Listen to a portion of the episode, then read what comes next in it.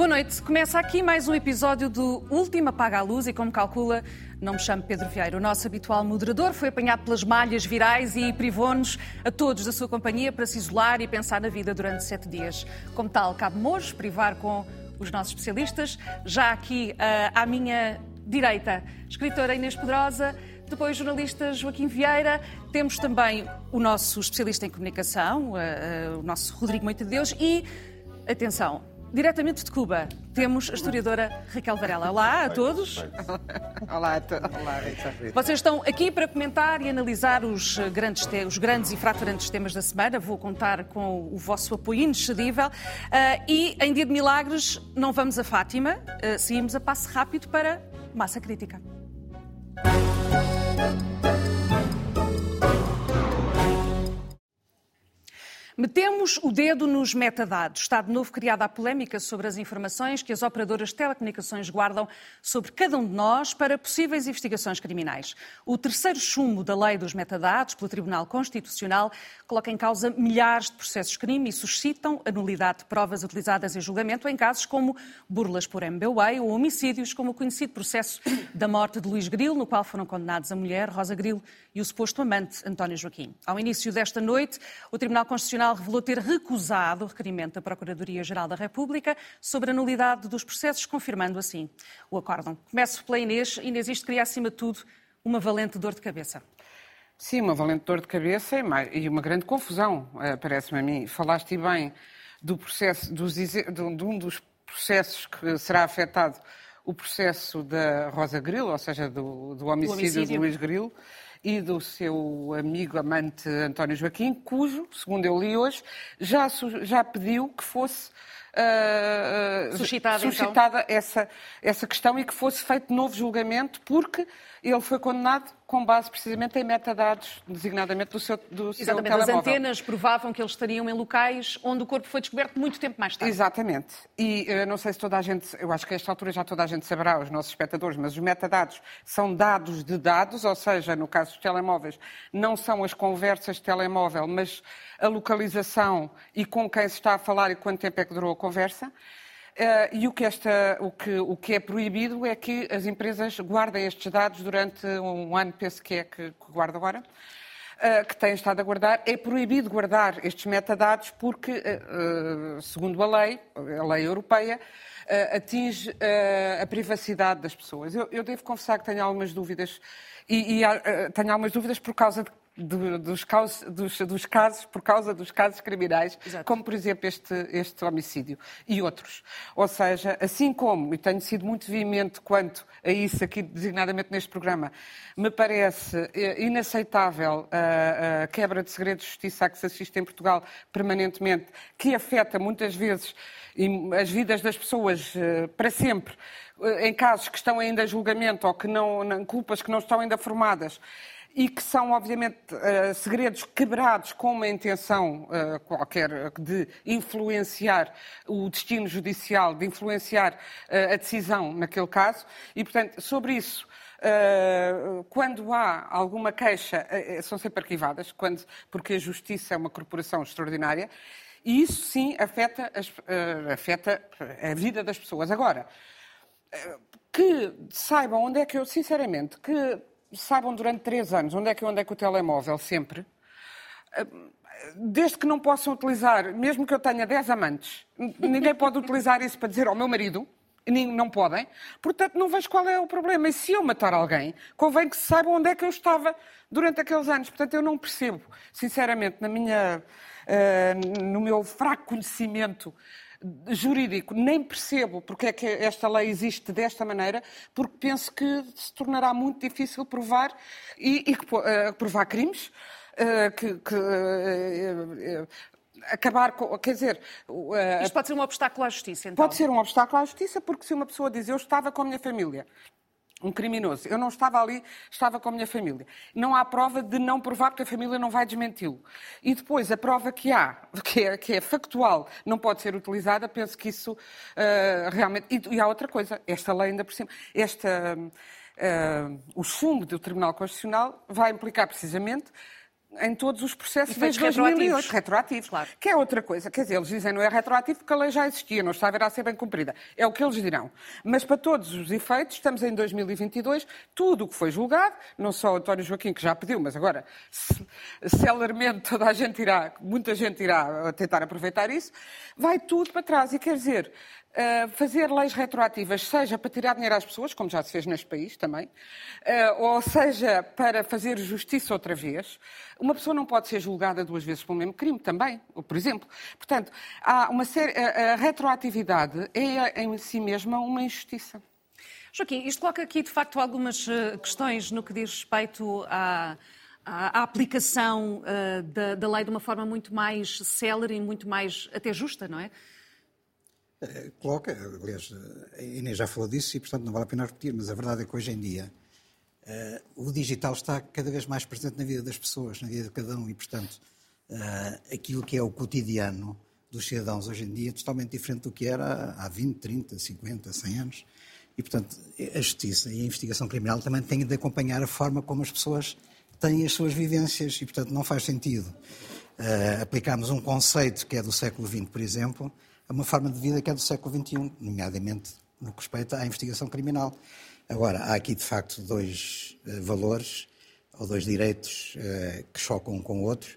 Eu penso que ao nível da jurisprudência europeia isso está resolvido e, portanto, acima de um certo período, que acho que é um ano, já não se podem ter arquivados ou guardados os, os metadados.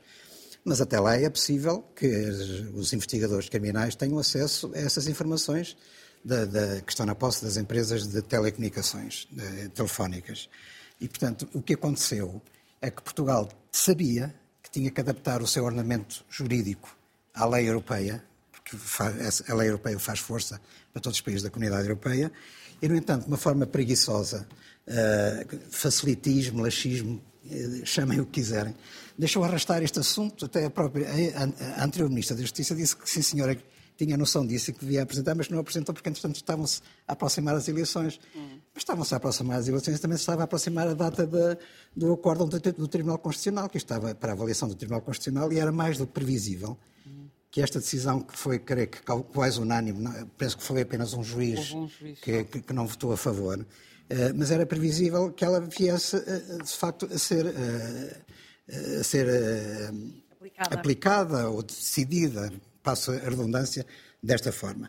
Porque os juízes do Tribunal Constitucional uh, julgam de acordo com o que está na Constituição e nas leis, não julgam de acordo com aquilo que é mais conveniente momento para a investigação criminal e tudo isso. E, portanto, uh, por muito que acha, possa muita gente achar que isto é injusto, digamos assim, para a investigação criminal, a verdade é que a nossa lei não estava adaptada. E nós, nosso, o nosso governo é um governo tem muitos, uh, tem muitos juristas. O primeiro-ministro é um doutor de leis, como se costuma dizer, ou dizia antigamente. Uh, a, a, a, profissão mais representada no Parlamento uh, é a advocacia, advocacia. Portanto, são juristas. Portanto, é tudo pessoas que tinham a obrigação de saber que era preciso atuar em tempo útil. E agora, de facto, estamos perante uma, uma situação dramática em que muitos, uh, muitos julgamentos que já passaram, até foram transados em julgado, podem ser postos em causa por causa disso e muita gente até poderá eventualmente ser libertada. Não sabemos uh, bem o que é que pode acontecer. Uh, mas, uh, só para citar uma coisa concreta, que é os tais, as tais burlas pelo MBWay. isso é um, ilustra muito concretamente aquilo que eu disse ao princípio, que é o digital está presente na vida das pessoas e, portanto, os crimes até se praticam por forma unicamente digital. O, a burla MBWay é só digital, não é mais nada. Portanto, se a justiça não puder atuar, por exemplo, nestes casos concretos, pode, eh, podem os, os burlões atuar à vontade, que nada acontece. Uhum. E, portanto, há aqui uma questão até de saber como é que isto se vai resolver, porque neste momento estamos aqui também no imbróglio, que não se sabe como é que isto pode, eh, pode haver uma saída. Uh, o Primeiro-Ministro fala em uma revisão constitucional cirúrgica, cirúrgica é? portanto, dirigida só a este aspecto concreto para que isto esteja contemplado constitucionalmente e assim estar o problema resolvido. Uh, talvez.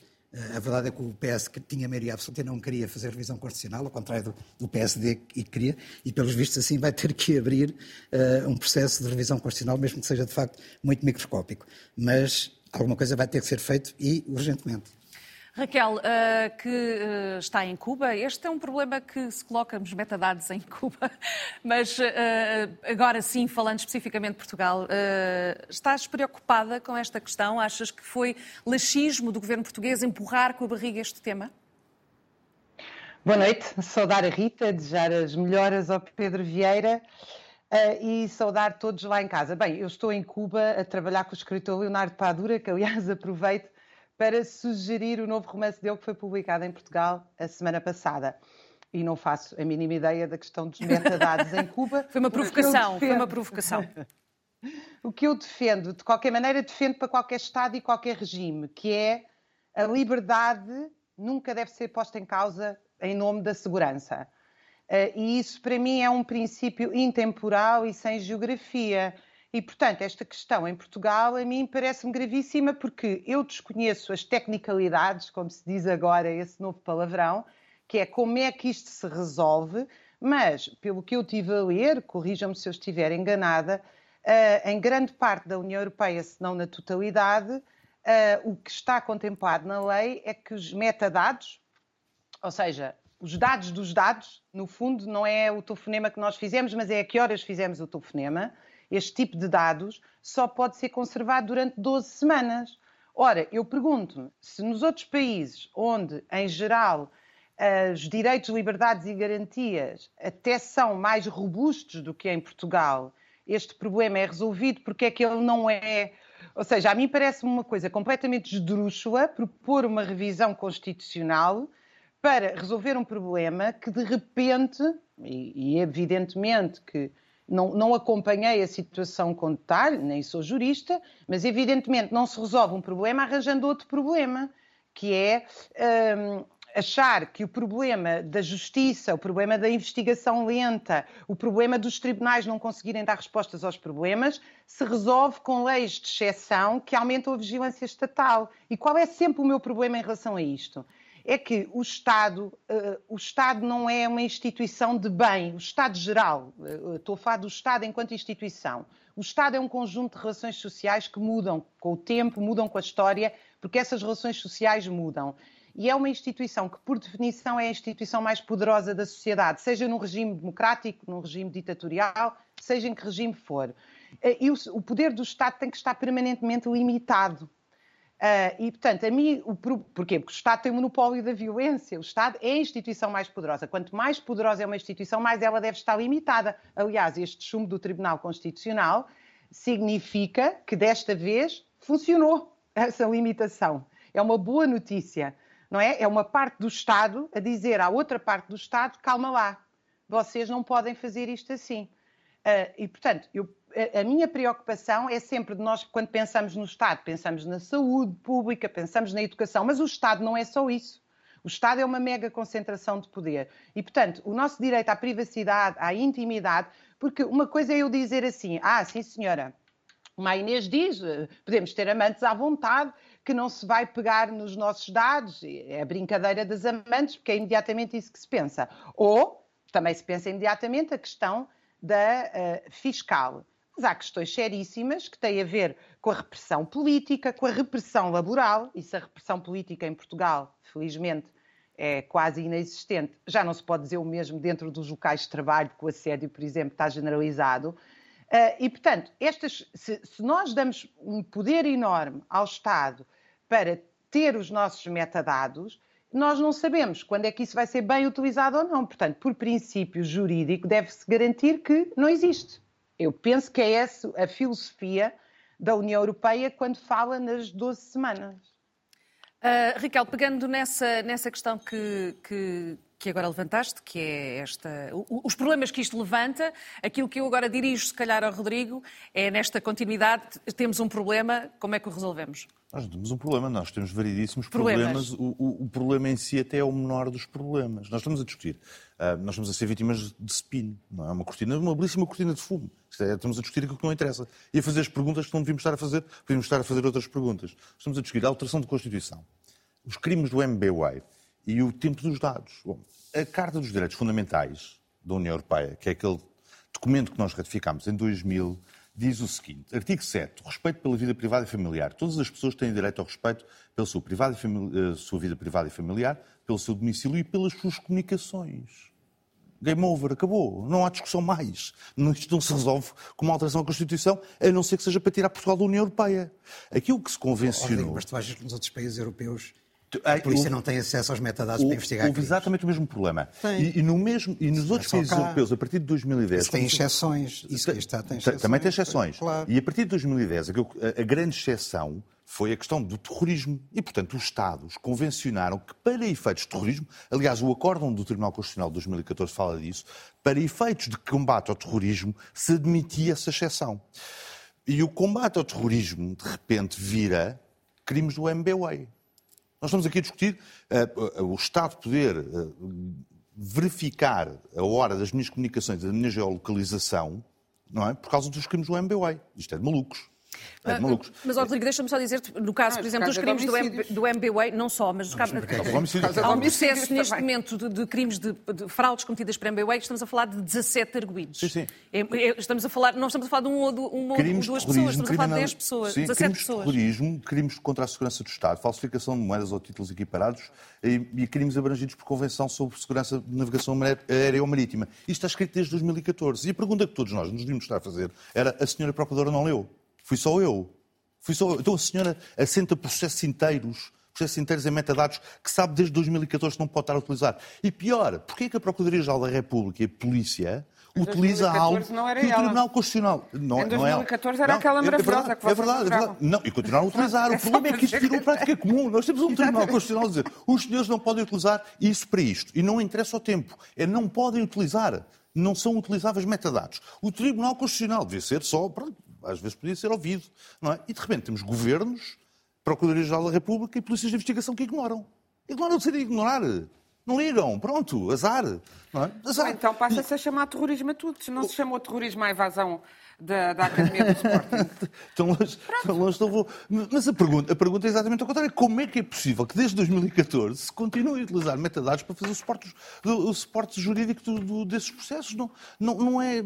Está escrito. Eles escreveram várias vezes. E a várias vezes. Metadados, não de usar ou não os metadados a ti não te põe problema tô, nenhum. Essa, essa questão a mim parece-me. essa, essa questão é, é, é, a segunda questão. Essa é a segunda questão. questão. questão eu tenho muitas dúvidas, Inês. Eu tenho mesmo muitas dúvidas dúvidas sobre a utilização dos metadados. Os metadados dizem-te muito, muito mais do que propriamente a gravação da conversa. E aquilo que a União Europeia, e não é só a União Europeia, porque há pessoas que defendem a não utilização de metadados, também, também no nosso país, na Alemanha, esta questão é muito discutida. O problema é que nós não conseguimos distinguir uh, este tipo de utilização de metadados daquilo que é vigilância em massa.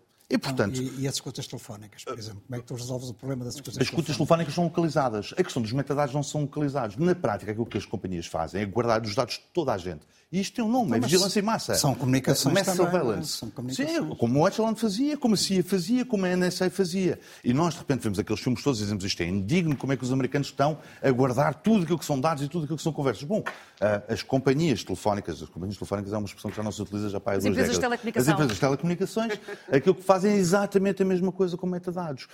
Chama-se mass surveillance e, portanto, nós podemos discutir mass surveillance, sim, versus vigilância autorizada por um juiz e por, por, um, por um juiz de pois, direito isso, isso para aquele alvo. Isso tem regras. A utilização de metadados? Não, não. não porque os, os dados são basicamente agrupados é. como um todo, como um bolo. Sim, mas escuta tem um, mandado de, tem um mandado de, emitido por um juiz ou uma, uma, uma decisão tem. do juiz. Eu, a consulta de metadados, não. A, consulta de metadados acho que não tem, por acaso. Acho que não tem. Não, mas não quer dizer, tu não podes, eh, por simplesmente, ir aos metadados porque te apetece ir aos metadados. Exatamente. Dizer, tem, tem que haver uma, uma razão ponderosa claro. para que isso Joaquim, é, é verdade, é verdade, é verdade. No final não está tudo exposto à curiosidade das pessoas. Não, é só, está só enfiado num servidor de uma empresa de telecomunicações durante os dados da tua vida, durante X tempo. E, e isso, Bom, como é para todos os clientes. Vida, é, geolocalização, é geolocalização. Mas isso estará. Isso e as estará, conversas telefónicas, acesso à internet e por aí fora, por aí fora. Sim, porque aquilo também tem os IPs. Não é? Consumos, e os sites, etc. etc. Tudo, tudo. É a nossa vida. Na prática, se a nossa vida é cada vez mais digital, aquilo é a nossa vida. E, e isto tem um nome, é a vigilância em massa. Pronto, Portanto, discutir vigilância facto, máxima. À chinesa, à chinesa. Este, este tema daria, daria, o que se chama pano para é mangas, é com imensos, eh, imensas perguntas e questões e avançamos então sem grandes respostas. Seguimos para o Extra. Extra é o espaço em que debatemos o tema central desta semana.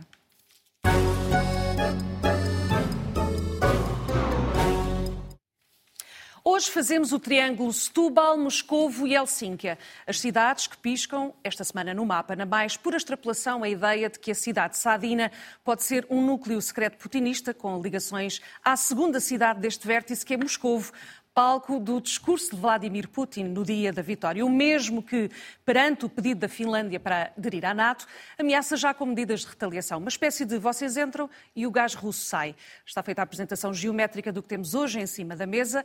Joaquim Vieira, temos aqui uh, um tema que uh, separa mais do que une. Setúbal, uh, temos esta, esta grande questão se dizer, toda esta estratégia foi estes, bem montada ou não. Estes estão unidos por um tema, Todos, não é? é, são vértizes. Que é Putin. Putin. Eu acho que Putin toca a tudo, não é? Eu não sei o que é que se passa em Setúbal, na realidade, temos que eh, esperar que haja um inquérito que a Polícia, a Polícia Judiciária já iniciou.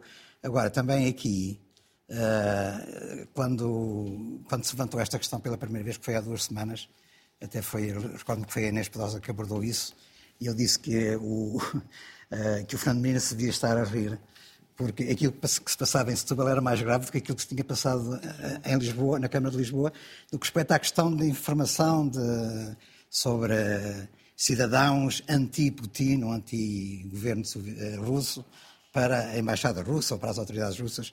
Não sabemos o que é que se passa de facto. Em, aparentemente podia ser o que se, passa em, o que se passou em Setúbal mas também não podemos estar a fazer processos de intenções, de facto. Uh, eu acho que uh, aceitar que possam vir cidadãos uh, ucranianos refugiados de uma guerra que está em curso, com todas as barbaridades sobre ucranianos que se tem visto, uma agressão de um país externo que é a Rússia. E depois pô-los aqui a serem interrogados por cidadãos russos, podem ser ou não pró-Putin, diz que sim, mas nem sequer essa questão agora se coloca.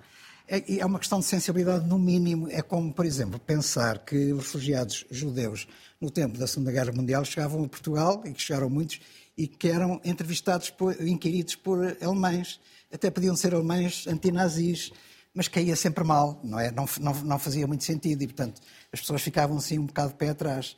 E isto também, isto foi, aconteceu ao nível oficial, porque foi no, no âmbito de uma Câmara, portanto, de uma autarquia. Fala-se em mais três autarquias, além de Setúbal, mas os focos estão mais concentrados em Setúbal, não sei se é porque é uma Câmara CDU, mas, ou, ou, se as coisas em Setúbal foram mais desenvolvidas Sim, nesse sentido. foi feita com grande facilidade. Uh, e, portanto, rapidez. aqui, mais uma vez, falámos no tema anterior da questão do facilitismo e do laxismo do aparelho de Estado.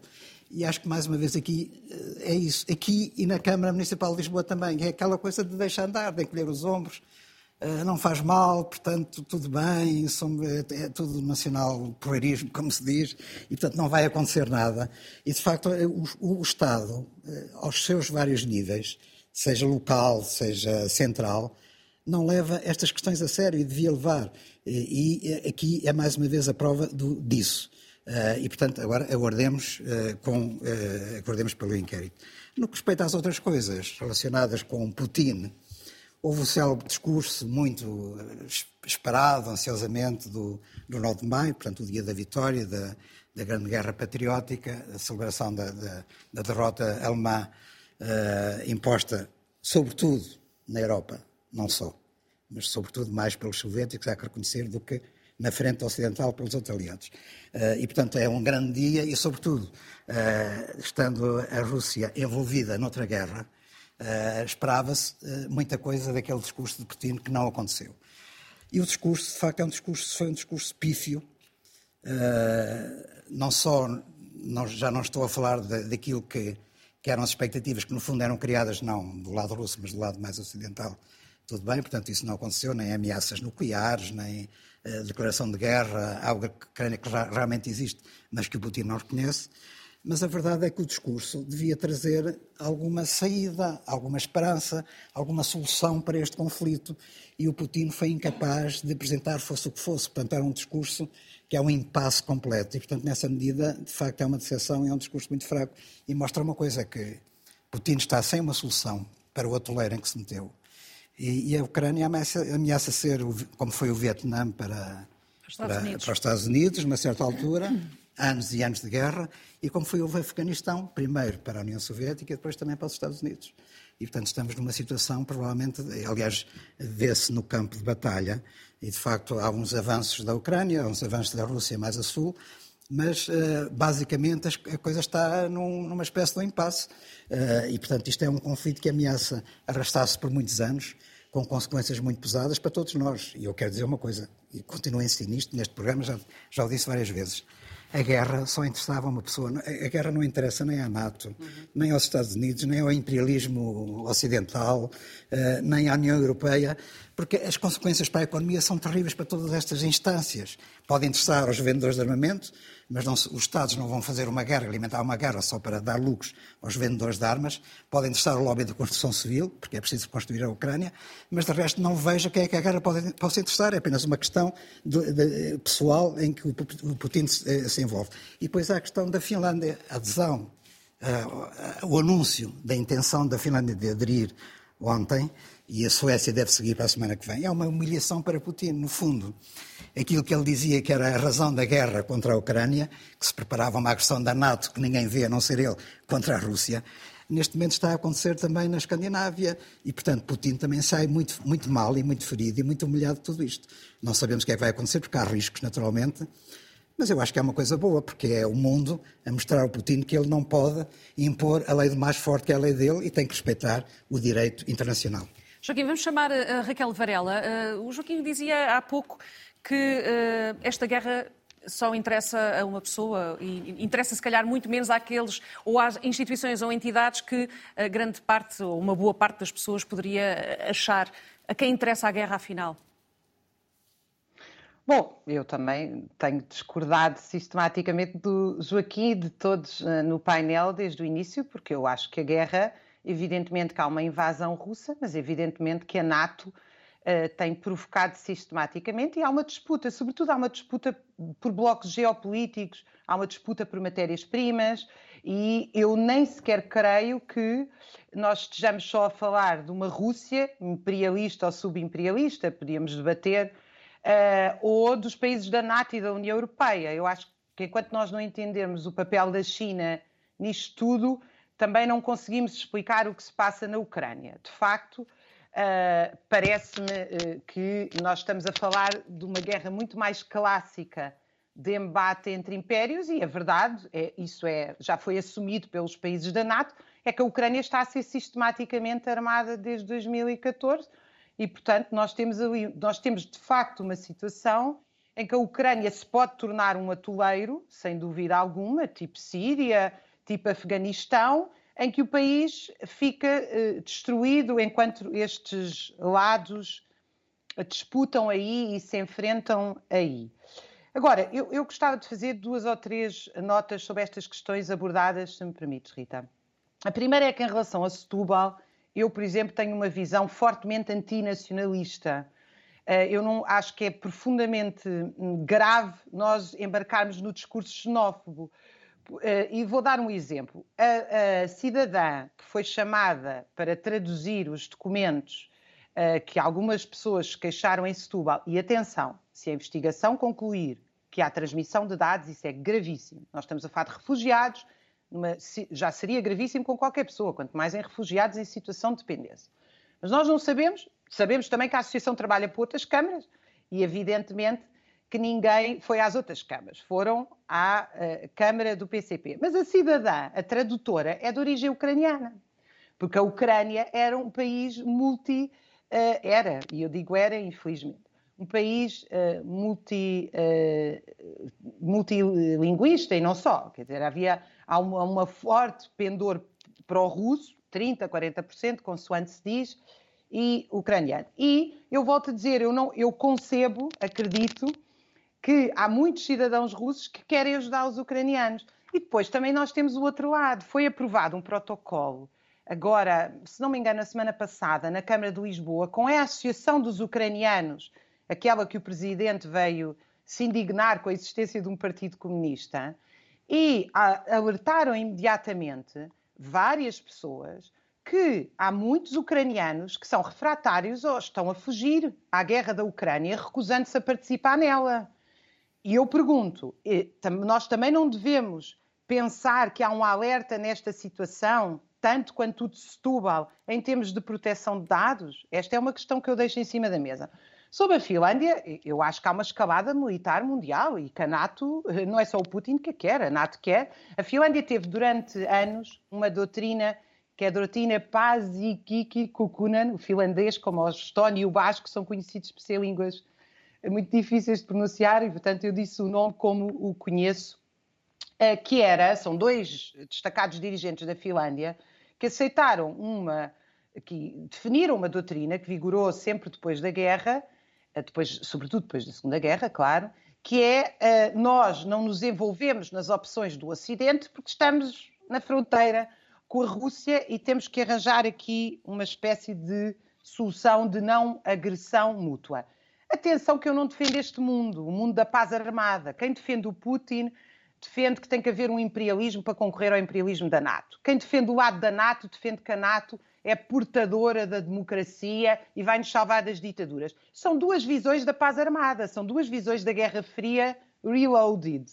Uh, eu não acredito nisto e acredito que enquanto houver Estados e impérios e capitalismo e gente a ganhar dinheiro, vai haver guerras. Agora, eh, se, se há aqui uma espécie de, de diplomacia básica que é, eu, eu, o que eu vejo é uma escalada gigantesca. E não vejo, por exemplo, eu dou, dou, quero dar um exemplo aqui a propósito uh, da morte, do assassinato, do fuzilamento da jornalista pró-palestiniana da Al Jazeera norte-americana, norte-americana, uma coisa completamente bárbara que aconteceu, que nós ainda não sabemos tudo o que aconteceu, mas eu gostava de salientar isto. Uh, aparece imediatamente que foi morta numa operação israelita. Uh, a Palestina tem mais de 5 milhões de refugiados, 1 milhão e meio a viver em campos de refugiados, isto segundo os números da ONU. A operação não é a operação israelita, como não há nenhum conflito israelo-palestiniano, há uma invasão, há uma guerra e aquele povo foi escorraçado das suas terras desde 48. E isto, uh, isto é completamente secundarizado nos média ocidentais e estes eufemismos terríveis que o Putin usa, chamando-lhe operação especial, também se usa aqui no Ocidente, não é operação israelita. Nós temos que começar a chamar os nomes, é, aproveitar o cinismo de Putin e acabar também com o cinismo do lado ocidental. E lembrar que a existência de uma guerra, e eu sem dúvida acho que esta guerra, pelas razões que eu disse, é qualitativamente mais grave do que as outras, porque eu acho que este, esta deriva belicista, ainda por cima com potências nucleares, nos põe realmente mais em perigo. Agora, eu, por exemplo, jamais defendi, toda a vida defendi a causa palestiniana, apoiei e defendo-a, e jamais defendi a mandar sanções económicas a Israel que destruíssem economicamente a vida dos trabalhadores no Ocidente, despejar armas nucleares em Israel para salvar os palestinianos, ou aceitar que o Hamas ou qualquer outra organização utilizassem como escudos humanos a, a sua população. Mas Raquel, desviámos-nos agora geograficamente e ainda, ainda bem que o fizemos, é para isso que estamos cá. Não, não. para chamar a atenção. Mas queremos, queremos, ainda, que é... queremos ainda ter algum tempo para ouvir sobre Putin, Setúbal e, e Finlândia também a Inês e o Rodrigo. Deixa-me só terminar 10 segundos. Eu só queria chamar a atenção para algo que o Pedro Caldeira Rodrigues deu uma entrevista na revista dos jornalistas este mês. Nós temos um olhar sobre a guerra que é um olhar cínico, porque é, há guerras que interessam ao Ocidente, há outras que são desprezadas, e isso também é tema. Obrigada. Fica para a próxima semana com o Pedro Vieira, muito provavelmente. Inês, uh, uh, esta questão uh, de, de, Putin em Setúbal, em Helsinki, parece que subitamente Putin está no meio de nós. Infelizmente tem estado bastante desde... Quer dizer, oficialmente está desde 24 de fevereiro, mas de facto, como a Raquel lembrou, ele está desde, 20, desde 2014 a invadir a Ucrânia. Não é assim que a Raquel vê as coisas, mas é, é, o que se tem passado. Portanto, não é de agora, só que agora foi mais veemente e agora as pessoas deram por isso. Ainda bem que deram por isso. E ainda bem que, como dizia o Joaquim, a ordem, a ordem internacional Uh, já é outra, já não é esta ordem. Muito século XIX e, sobretudo, muito século XX. E o século XX, com as suas duas uh, terríveis guerras deu um abanão, pelo menos à Europa, para se organizar e tentar ser outra coisa. Bem sei que houve a guerra, dos Balcãs, uh, já também ainda no fim do século XX, aliás, uh, mas e, e, também desagregação do, de um país de leste, enfim. E, portanto, houve o terremoto do fim do totalitarismo soviético. E, e, isto, agora já não devíamos estar a viver isto. Eu realmente tenho muita dificuldade de perceber como é que, o, por exemplo, o PCP apoia um ditador de direita que é um amigo de Marine Le Pen, mas uh, uh, ele há interesses, não sei se também económicos, há interesses que ultrapassam tudo. Não, não custa-me a crer, nesta fase do campeonato, já me custa a crer que seja só nostalgia de, do impériozinho perdido. Quer dizer, no, eh, no caso do Putin, parece-me que é claramente isso, é uma coisa terrivelmente isso, doentiamente isso, as pessoas falam dele como um ser muito racional, não me parece que se possa dizer isso, de alguém que foi criado no, no KGB, na filosofia KGB, e aliás é rodeado, os, os seus amigos mais próximos também são dessa, dessa criação, e que querem um império de novo, e portanto o grande nacionalismo, o nacionalismo mais afrontoso neste momento é o de Putin, e não me parece que se possa dizer que a guerra surgiu porque a NATO estava de mini saia, que era mais ou menos como a, como a Raquel tem insistido em dizer. A NATO, a NATO estava a provocar.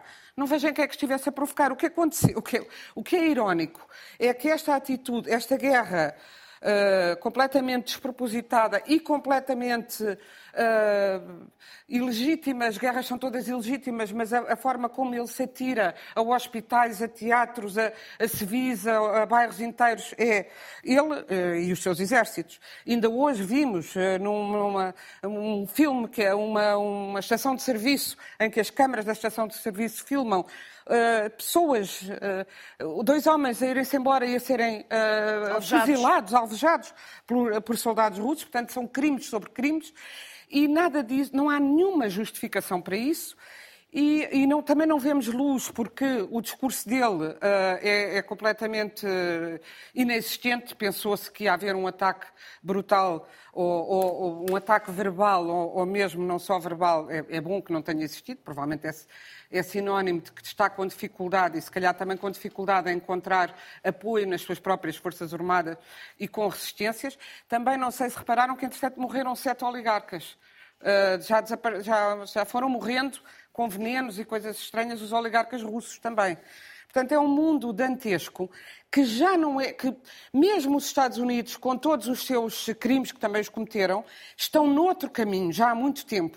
E a Europa está definitivamente noutro caminho. Uh, e a NATO é uma organização defensiva e países que prezavam, acima de tudo, a sua neutralidade, os países nórdicos, estão a ter que abdicar dessa neutralidade porque estão a ver o que está a acontecer ao lado e, portanto, é, o tal poema, quando vieram pelos. Uh, Uh, quando vieram pelos comunistas, eu não me preocupei porque não era comunista. Quando, uh, o poema que, atribuído a Brest, ou que não é de Brest, ou que não é. Pois, mas, mas já chega. Não, é. não, não, parece, parece que não é. Que não é mas, Pronto, mas é muito, muito famoso. Já falámos dele várias vezes aqui. E, portanto, hum, a situação. O que, o que me parece muito evidente é não se pode deixar de apoiar a Ucrânia.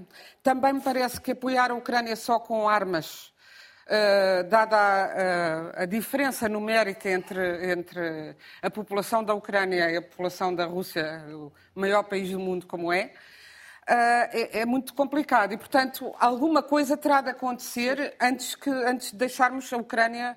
Uh, ir seguir. seguir. Quer dizer, pode, por exemplo, está a ganhar, porque Mariupol é extraordinário. Os tais nazis de Mariupol, de facto, têm resistido muito. São nazis de grande qualidade, é verdade. Ah, mas, entretanto, já saíram 500 civis desse sítio que era, suposto, era supostamente um, um coio de nazis. Portanto, alguma coisa, ah, a certa altura, teremos de fazer eh, para levar Putin a acabar com isto que é, é, um, é, é anacrónico, é um terror anacrónico no mundo contemporâneo. Inês, vamos ouvir o Rodrigo. Rodrigo, eh, eh, isto nós falávamos sobre a neutralidade. Acabou a neutralidade fronteiriça? Nós temos que celebrar, ao fim de 200 anos, o fim do colonato russo na Finlândia. É isso que nós estamos a celebrar no domingo. No fim, no final do dia, é, acabou o protetorado russo sobre a Finlândia, que se revelou de ter diversas fórmulas e formas ao longo dos séculos. O último dos quais. Rodrigo, só dizer uma coisa há que perceber porque é que a Finlândia e a NATO, uh, perdão, a Finlândia e a Suécia abandonam a neutralidade. O que é que os fez mudar claro. de opinião? Esse aspecto é muito importante. Claro, a Rússia volta a ser não uma é... ameaça. Pois, exatamente. A Rússia volta a ser uma ameaça. Não é por acaso que isso acontece. o Presidente da Finlândia disse isso o compromisso em 47, O compromisso em 47, a dita doutrina que a Raquel falava, o compromisso em 47 previa uh, que a, a Finlândia podia continuar a ser um Estado independente, portanto podia não, uh, não ser uma colónia formal uh, da União Soviética, contando que os partidos finlandeses que fossem anti-União Soviética fossem afastados do sistema, contando que existisse autocensura para que nenhumas críticas públicas sobre a União Soviética viesse a afetar as relações entre os dois países e qualquer coisa em contrário podia dar pena de prisão. Portanto, já o tratado de amizade, o tratado de amizade entre a Finlândia e a União Soviética é, bom, meus amigos, sim, mas um, podem continuar a ser independentes agora no domingo, finalmente, os finlandeses vão poder decidir o seu próprio destino e dizer as coisas que quiserem dizer sobre os países que entenderem, um, sem que isso seja um, sem que isso seja um crime. Portanto, é um é dia importante, eh, de facto, para, especialmente para os finlandeses. Eu, gostava de falar sobre, sobre a questão de Setúbal, porque eu acho que é um caso de portuguesismo uh, clássico. Nós, de repente, temos uma notícia uh, que fala em espiões em Setúbal, o país todo comoveu-se e depois tivemos a segunda fase, primeiro logo a, fase dos culpados e depois tivemos uma segunda fase que é o dos lava-mãos, o dos Pôncio Pilatos, não é? Foi toda a gente a correr a dizer a culpa não é minha, uh, porque a Câmara de Setúbal prestou-se a dizer que a culpa era da, do, do Alto Comissariado para as Migrações, o Alto Comissariado para as Migrações disse que a culpa não era deles, depois explicaram que aquilo estava certificado, não estava certificado e depois aquilo a meio da semana teve esta belíssima notícia que eu pedi à nossa, à nossa realização para pôr no ar, aliás a notícia original até é do Expresso, que diz que as secretas, que já deviam estar a ser acossadas, não é? Explicaram, então, havia espiões em Setúbal e vocês não avisam nada. Então os, os agentes secretos resolveram explicar, não, não, nós já acompanhámos os espiões de Setúbal já desde 2014. O que é um embaraço para toda a gente que recebe os, os relatórios das secretas, a não ser que se confirme aquilo que se disse, que afinal os relatórios das secretas não falavam daqueles espiões, eram outros espiões. Um, mas isto nós vamos nos divertindo imenso à portuguesa, não é? Porque sempre que há um caso deste, é tipo os diamantes do Congo, nós vamos em crescendo, uh, vamos em crescendo, esquecendo depois de fazer a pergunta essencial. E os diamantes apareceram ou não apareceram? Aqui ainda não há registro de existência de diamantes. Aqui é exatamente a mesma coisa. No dia em que os espiões russos precisarem de choco frito para ganharem uma guerra, é evidente que não a vão ganhar. e, portanto, se de facto a estratégia russa dependia de espiões em Setúbal, então, uh, de facto, arriscou-se a perder a guerra. Uma última nota, porque me parece importante. Vá que depois as gordas têm de ser esta, magrinhas. Esta, esta é mesmo muito, muito rápida. Nesta semana assistiu-se uma alteração profundíssima no discurso da Ucrânia. Uh, nós passámos do discurso da sobrevivência para o discurso do vamos reocupar ou vamos reconstituir a integridade territorial da Ucrânia. O que é muito curioso, porque no princípio da guerra, e as pessoas ainda se lembram do princípio da guerra, nem os ucranianos acreditavam que iam sobreviver, talvez o Zelensky fosse o único ucraniano que acreditasse que fosse sobreviver, nem as próprias potências ocidentais acreditavam que a Ucrânia fosse aguentar o ataque dos russos. E esta semana formalizou-se esse desejo da Ucrânia de não, não, não é só ganharmos a guerra, é reconquistar Donetsk, é reconquistar o Donbass e é reconquistar a Crimeia. E vamos agora às gordas, a rubrica que se podia enquadrar em body shaming, mas que só traz as melhores manchetes da semana.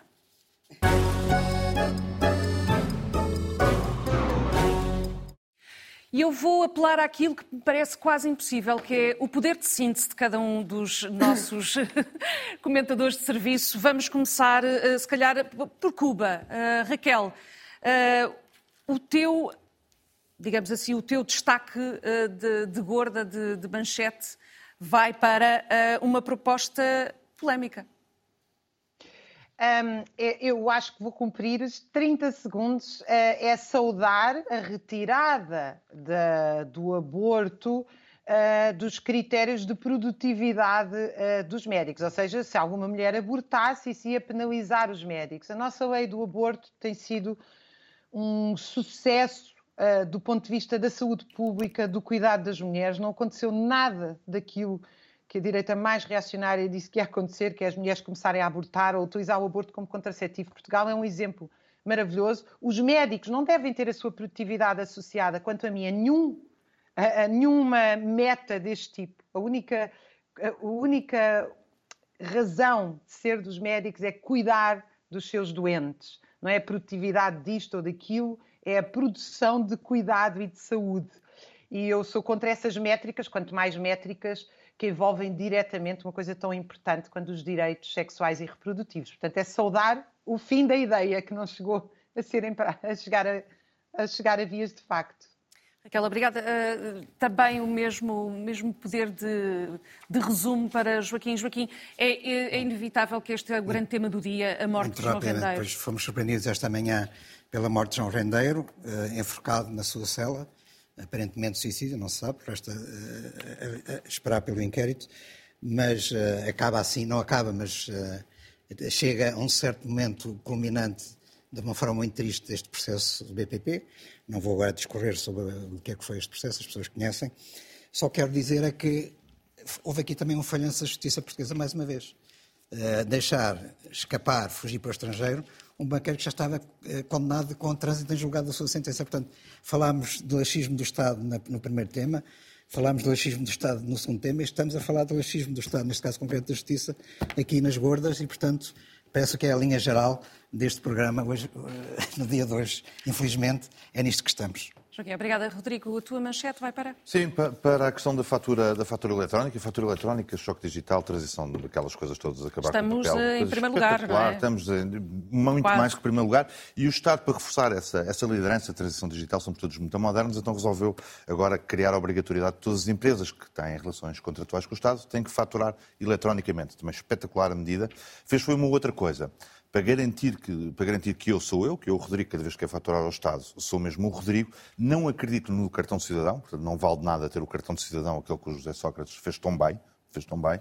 Não, não adianta de nada. Eu preciso me inscrever no portal de uma empresa privada a quem vou pagar por cada fatura emitida pelos meus serviços, que é uma coisa espetacular, que é criar uma rendinha para um privado à conta da minha, da minha não relação com o Estado. O Estado não acredita no meu cartão de cidadão. É uma coisa brilhante. Prefere delegar esse poder a um privado público. que vai ganhar 1,5 euros por cada fatura. Rodrigo, a favor do serviço público. É, coisa... é hoje, não... é alegria. Inês, por favor, não, sim, não alimentes esta conversa, só temos um minuto para a tua manchete. Eu também vou ser muito muito rápida.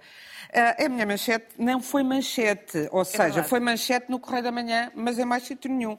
Trabalhador morre atropelado por carro na A10 entre Carregado e Benavente. Isto deu no Correio da Manhã, eh, que dá sempre estas notícias todas, e nos jornais regionais. Não vi eh, esse debate interessantíssimo sobre, os, e, e, eu acho que é, que é, útil fazer, sobre as condições em que trabalham os trabalhadores na autostrada e sobre este morto e a sua família e os direitos que têm e como devem ser indenizados. Ou seja, só quando se tem. Uh, uh, um carro do Estado? O carro do Estado, só quando se é morto por um carro do Estado é que isso interessa e não deve ter sido por, deve ter sido por coincidência, foi arquivado esta semana o inquérito de crime a Eduardo Cabrita, porque senão, porque que ia no carro, não ia conduzir o carro, não é?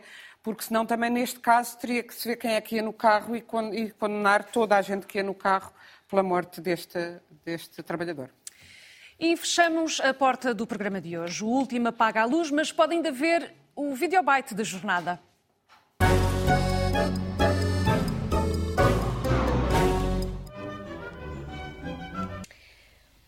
Mulher, portanto, o nosso programa já abordou o problema do aborto e nós vamos voltar hoje ao assunto para vos falar de uma experiência que foi realizada na área de Lisboa por um grupo de mulheres apoiadas por alguns homens que nos pareceu uh, especialmente interessante.